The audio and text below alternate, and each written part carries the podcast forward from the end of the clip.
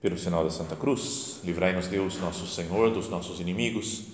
Em nome do Pai, e do Filho e do Espírito Santo. Amém. Meu Senhor e meu Deus, creio firmemente que estás aqui, que me vês, que me ouves. Adoro-te com profunda reverência. Peço-te perdão dos meus pecados e graça para fazer com fruto este tempo de oração minha Mãe Imaculada, São José, meu Pai e Senhor, meu anjo da guarda, intercedei por mim.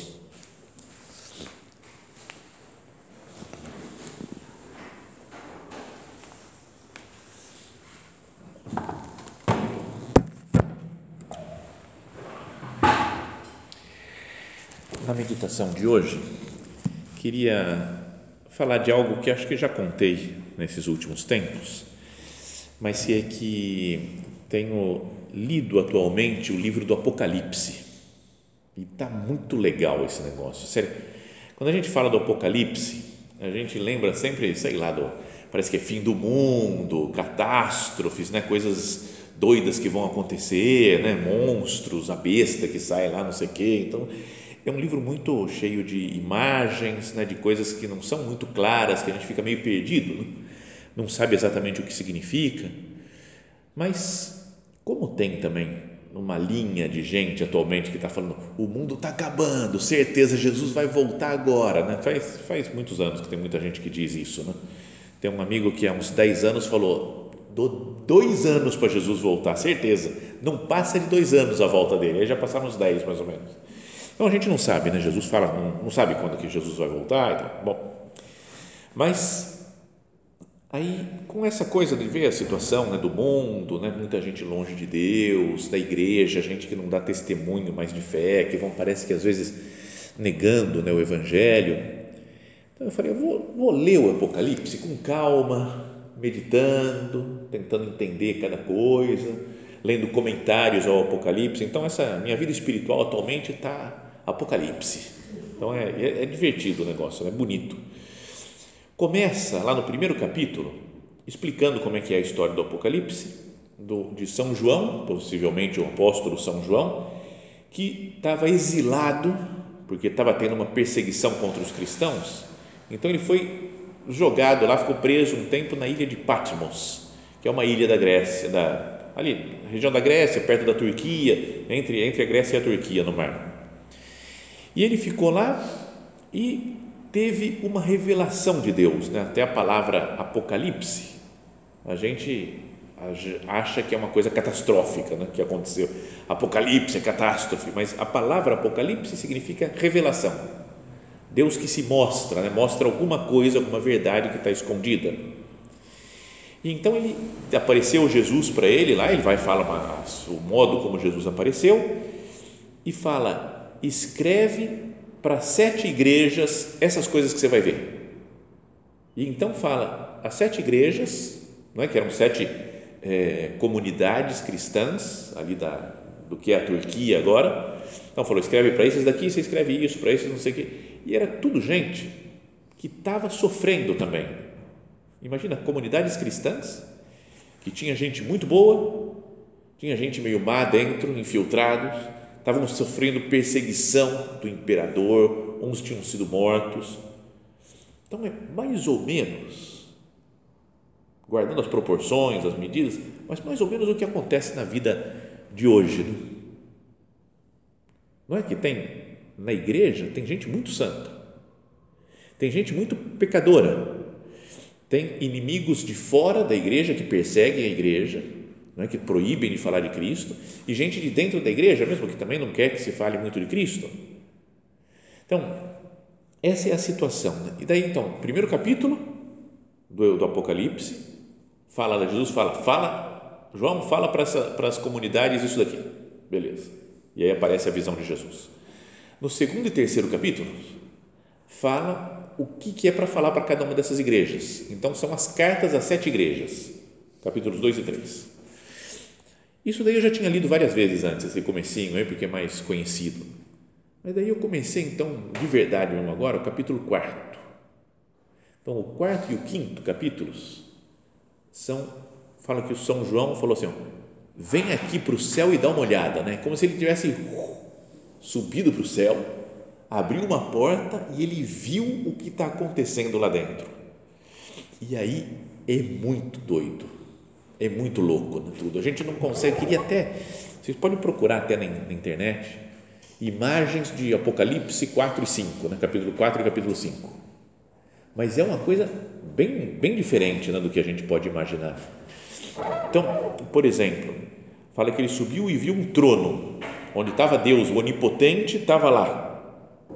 É? E, e, aí ele descreve o trono, fala que é um negócio de muita luz, né, muito brilhante, e que tinha um arco em volta, como se fosse um arco-íris, só que era cor de esmeralda só. E verde não tem no arco-íris, acho que não tem, né? Eu não sei essas cores do arco-íris, né? mas era cor de esmeralda. Então, como se fosse um arco né, brilhante com cor de esmeralda no piso, assim como se fosse um grande mar de vidro. Então você vai imaginando o negócio, vai imaginando, usa a imaginação para ver isso aí. Ó. Um trono lá no meio, um arco e em volta 24 anciãos, 24 velhinhos, assim, em volta do trono. E aí eles ajoelhavam, às vezes tinham, umas coroas, eles tinham coroa, aí tirava a coroa, colocava no chão, como que oferecendo para Deus, né, que está sentado, onipotente, sentado no trono. E de vez em quando acho que volta a sentar outra vez, depois outra vez e vão cantando algumas coisas, né? glorificando a Deus, louvado seja Deus, santo, santo, santo. Depois, além dos 24 anciãos, tem quatro seres vivos, fala lá, que não diz exatamente o que, que é, mas que um tem cara de, é, de ser humano, o outro tem cara de leão, o outro tem cara de touro e o outro tem cara de águia. Os quatro. E eles têm um monte de asas também, então eles ficam voando. Então, cara, você imagina uns bichos desses com asa. E aí fala, as asas eram cheias de olhos, olho, tinha um monte de olho, dentro e fora. Um... Então você começa a desenhar isso, você fica louco. Você fala, meu Deus do céu, que coisa assustadora. Então é muito, muito assustador isso daí. Junto com isso, aparecem os anjos, que falam que são milhares, miríades de anjos né, de todos os tipos, cantando também Santo, Santo, Santo, Senhor Deus do Universo. Então, imagina essa cena. E aí, na mão direita do, do homem que está sentado no trono, do Deus, do Onipotente, tem um livro. Mas, em geral, a gente pode imaginar um livro daqueles que eram do, na época do, do da época de Cristo, né? da época que foi escrito. Não é um livro aberto, assim, impresso, né? não tinha imprensa, nada.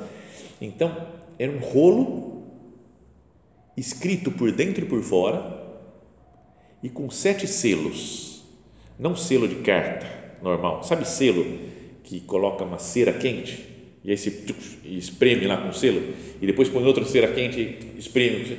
Então, sete desses negócios daí, como se lá tivesse toda a história do mundo, do universo, a explicação de todas as coisas.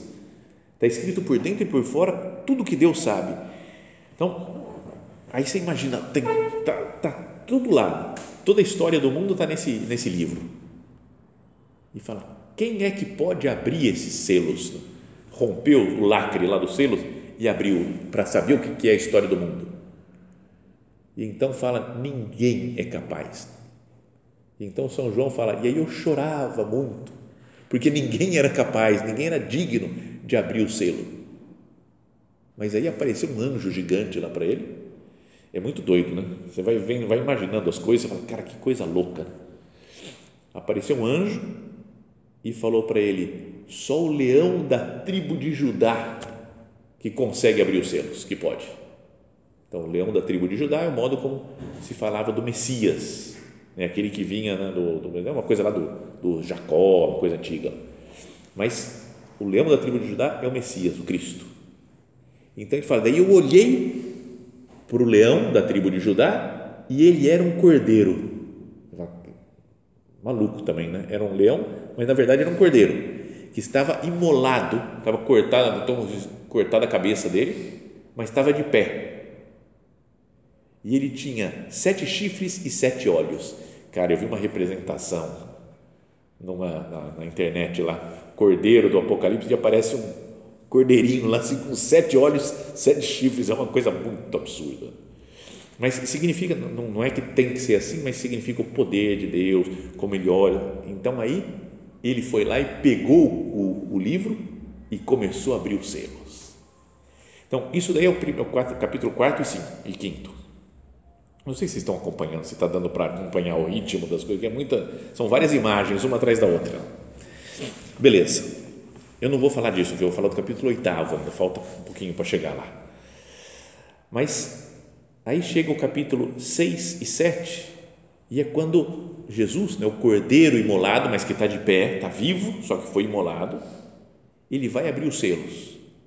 Então ele abre o primeiro selo e aparece um cavalo branco que faz uns negócios lá.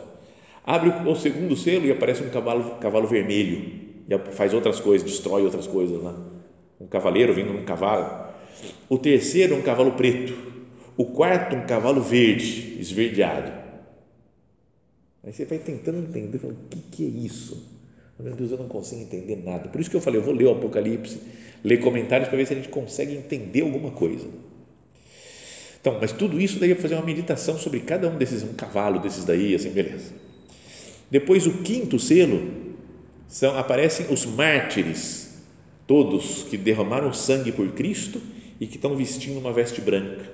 Todos os mártires da história.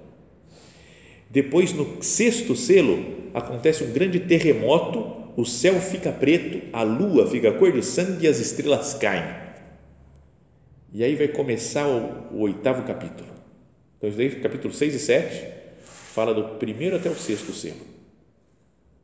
E aí, Apocalipse, capítulo 8, versículo 1. Quando o cordeiro abriu o sétimo selo, fez-se no céu um silêncio de meia hora. Abriu, silêncio. Então, muitos comentaristas falam que é um mistério isso, não sabe o que, significa, né? Cada um desses selos, esses cavalos, é tudo, é tudo misterioso. Mas daí o último selo fala: fez-se no céu um silêncio de meia hora. E aí, isso daqui me fez pensar uma coisa, também li em alguns outros comentaristas dessa passagem, que lembra do que falava o Scott Hahn, não sei se vocês já leram aquele livro O Banquete do Cordeiro, do Scott Hahn, que ele fala sobre a missa e a ligação que ela tem com o livro do Apocalipse.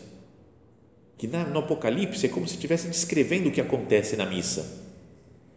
Então, se a gente imagina, depois que eu comecei a ler esse negócio daqui, minha missa melhorou muito Parece que não tem nada a ver, né? Você fala um cavalo verde, cavalo vermelho, o que, tem a ver com melhorar a missa, né?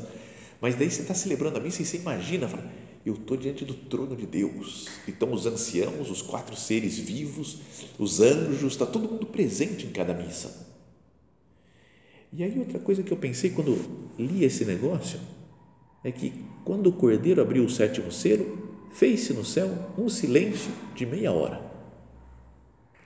A missa, pelo menos aqui no centro, durante a semana, assim, dura meia hora mais ou menos. A oração que as pessoas da obra fazem é também meia hora de oração. Então você fala, será que não tem a ver com a oração, né? Isso com um momento para a gente parar e contemplar o céu. Se cada oração nossa fosse uma contemplação do céu, se cada missa nossa fosse uma contemplação do céu. O silêncio é como se estava todo mundo falando santo, santo, santo. Imagina os bichos voaçando, não sei o quê, aquela, aquela anjos para tudo, cavalo para lá, cavalo para cá, não sei o quê. E é como se Jesus, Deus falasse: silêncio, vamos acalmar, pessoal, para, para a agitação. Então a oração nossa, pessoal, está diante de Cristo. A missa deveria ser um momento assim de silêncio para contemplar o Senhor. Momento de contemplação. Então, fala isso daqui no começo do capítulo 8 do Apocalipse. Quando o cordeiro abriu o sétimo selo, fez-se no céu um silêncio de meia hora. E depois continua São João: Vi então os sete anjos que estão diante de Deus eles receberam sete trombetas. Acabou o silêncio, pelo jeito, não? porque recebeu trombeta. Mas fala assim: ó, e veio um outro anjo que se colocou perto do altar com um turíbulo de ouro. Sabe o turíbulo o que, que é? Né? Aquela coisa de espalhar incenso né? que tem na, na liturgia, na missa. É, veio um outro anjo, colocou perto do altar com um turíbulo de ouro. Ele recebeu uma grande quantidade de incenso. É legal colocar um monte de incenso no turíbulo, né? Fica aquela, quando fica aquela nuvem na missa, na bênção, uma coisa assim. Eu acho, eu acho super legal. Tem gente que não gosta, mas eu acho, acho legal esse negócio. Ele recebeu uma grande quantidade de incenso para oferecê-lo com as orações de todos os santos no altar de ouro que está diante do trono. Então, de novo fala, tá vendo? Primeiro fala, fez um silêncio de meia hora e agora o anjo está apresentando ao Senhor as orações de, dos santos, né? de todas as pessoas, de todos os cristãos que se elevam a Deus. Tem até uma parte da missa, na oração eucarística número 1, um, não sei se vocês já repararam isso, tem uma hora que o padre está rezando lá, durante a oração eucarística número 1, um, e aí ele se inclina, fica inclinado e na hora que ele fica inclinado no altar, ele fala umas palavras assim, né, que essa oferenda seja levada pelas mãos do teu santo anjo até o altar de Deus. Então é o que fala aqui assim, que veio um anjo, colocou perto do altar com um turíbulo, recebeu uma grande quantidade de incenso para oferecê-lo com as orações de todos os santos no altar de ouro que está diante do trono. Então a missa, está todo mundo rezando e esse anjo vem, pega as nossas orações sobe lá no céu e apresenta diante de Deus Todo-Poderoso. Então, não é bonito né, pensar isso daqui? Né? Que as nossas orações, a nossa missa, especialmente as orações que a gente faz na Santa Missa, são levadas diretamente para Deus. É como o céu se abre e nós apresentamos as nossas coisas para Deus. Aí continua né, no, o, o, texto do Apocalipse, aqui, o capítulo 8. E o anjo tomou o turíbulo, encheu-o com o fogo do altar e lançou-o na terra. Então você fala, cara, que coisa doida. Né? Você fala, pô, subiu o negócio lá, oração, apresentou diante de Deus, aí ele pegou com tudo e jogou de novo na terra, lançou o turíbulo. O anjo pega o turíbulo da oração, perfumada, né, aquela coisa bonita, e arremessa para a terra. E o que aconteceu? Fala, lançou na terra e houve vozes, trovões, relâmpagos e um terremoto. Então, é, logo depois disso, fala que os sete anjos estavam preparados então para tocar a trombeta. Então, aqui, isso foi de um comentário que eu vi, que não sei, pode ser, pode ser real, pode não ser, mas acho que talvez ajude a nossa oração.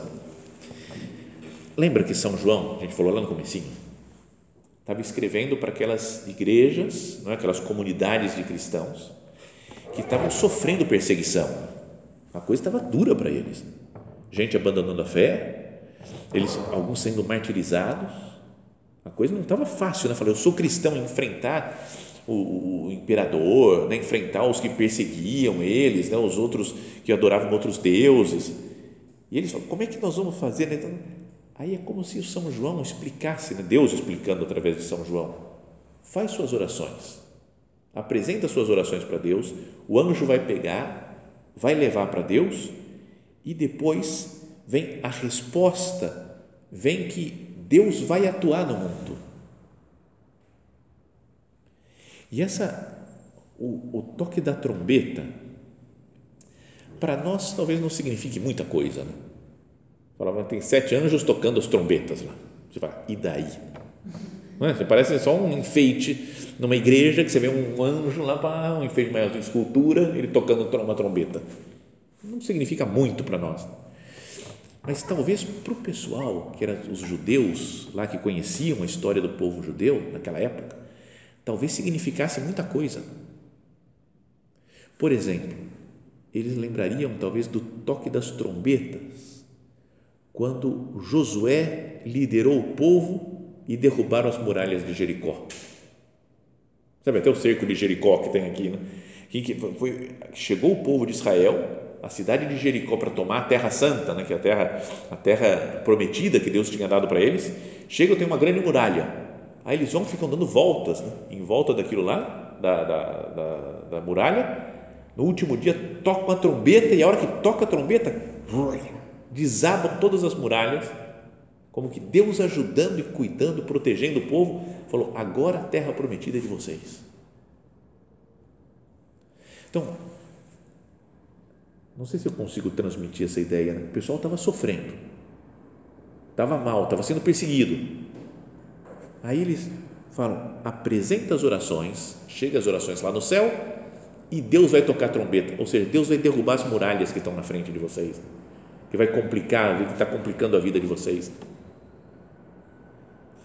Depois, também é, tinha uma outra, outro toque de trombeta que aparece lá no, no, livro dos Números, também lá no Antigo Testamento, né? que é, Deus falou, né? que ele fala assim, eu vou tocar trombeta, né? Tem, tinha duas trombetas, quando tocar uma significa isso, quando tocar outra significa, e quando tocar as duas, significa que eu estou protegendo o povo, Aqui eram sete trombetas. Assim, eu estou do lado de vocês. E também nos, nos, quando era ano de jubileu, né, um ano de que todas as dívidas iam ser canceladas, que todos os escravos iam ser libertados, tudo isso também tocava uma trombeta no ano do jubileu para anunciar a graça, a bondade de Deus. Então, o que eu queria que nós pensássemos né, nessa, nessa meditação de hoje? Nós também, tanto a sociedade quanto a igreja, como cada um de nós pessoalmente, passa por dificuldades, por perseguições internas, externas, por tentações. De certa forma, semelhante àquelas que passavam no primeiro século, nos primeiros cristãos. E o livro do Apocalipse não é um negócio louco que não tenha nada a ver com a vida das comunidades cristãs. Não é um negócio lá do futuro, só do fim dos tempos, que não tem nada a ver com a nossa vida de agora. O que Deus mostra para São João é: olha como existe, né? como, como funcionam as coisas aqui no céu. Como que existe uma luta entre o bem e o mal na terra. E como Deus é quem triunfa, quem vence sempre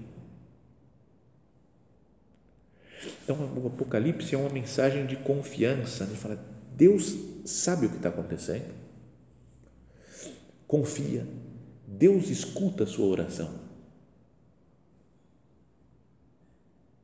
Não poderíamos pensar nisso agora? Né? Falar, Senhor, eu tenho confiança de que você está sabendo o que está acontecendo comigo, conosco.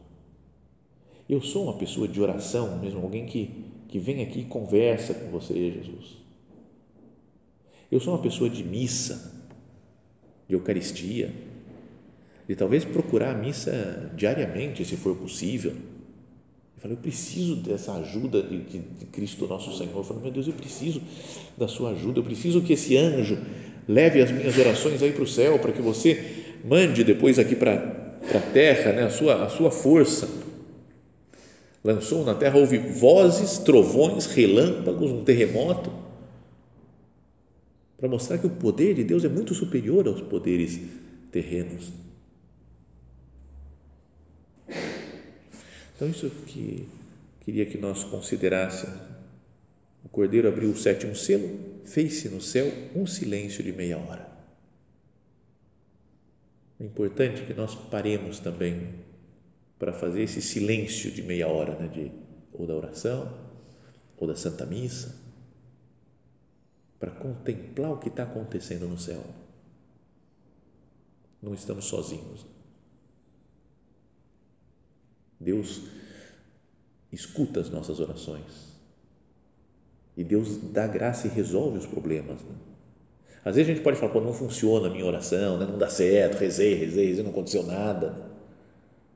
Mas confia, Deus não esquece de nenhuma oração nossa. Dizia alguém do, sobre o profeta, sobre o Zacarias, lembra o Zacarias e a Isabel, pais de São João Batista? Que quando Zacarias chegou no templo, lá apareceu o anjo Gabriel e ele era velhinho já, o Zacarias. E o anjo Gabriel fala: Deus ouviu a tua oração. Acho que se deixasse um tempo para o Zacarias falar, ele ia falar: Que oração, cara. Ele falou: Você pediu um filho. Ele falou: Ah, nem lembrava mais disso, sabe? Pediu, acho que quando era jovem, né? quando tinha condição de ter filho. Depois já estava velhinho, já nem pedia mais, acho, né? Não, não sei lá se ela estava com 80 anos, por exemplo, imaginou, 80 anos eu queria um filho, ele e ela, os dois com 80 anos, já não pede mais, né? Fala, ah, não deu, beleza, mas Deus não esquece.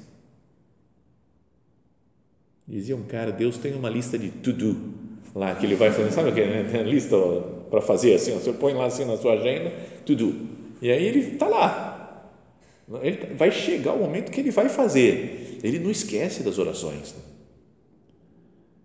às vezes a gente se esquece né, de pedir, de confiar em Deus.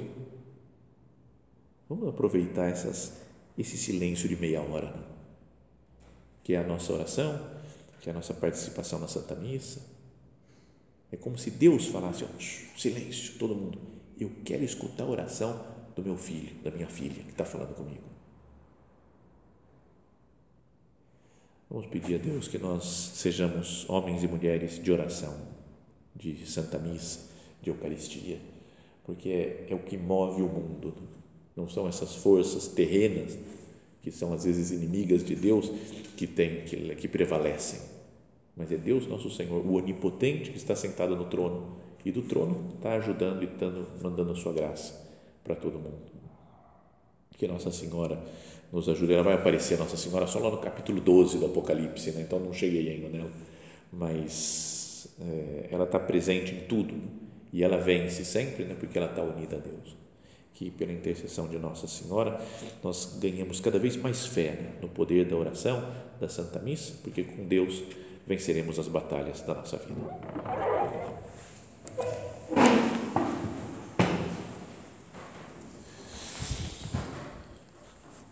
Dou-te graças, meu Deus, pelos bons propósitos, afetos e inspirações que me comunicaste nesta meditação.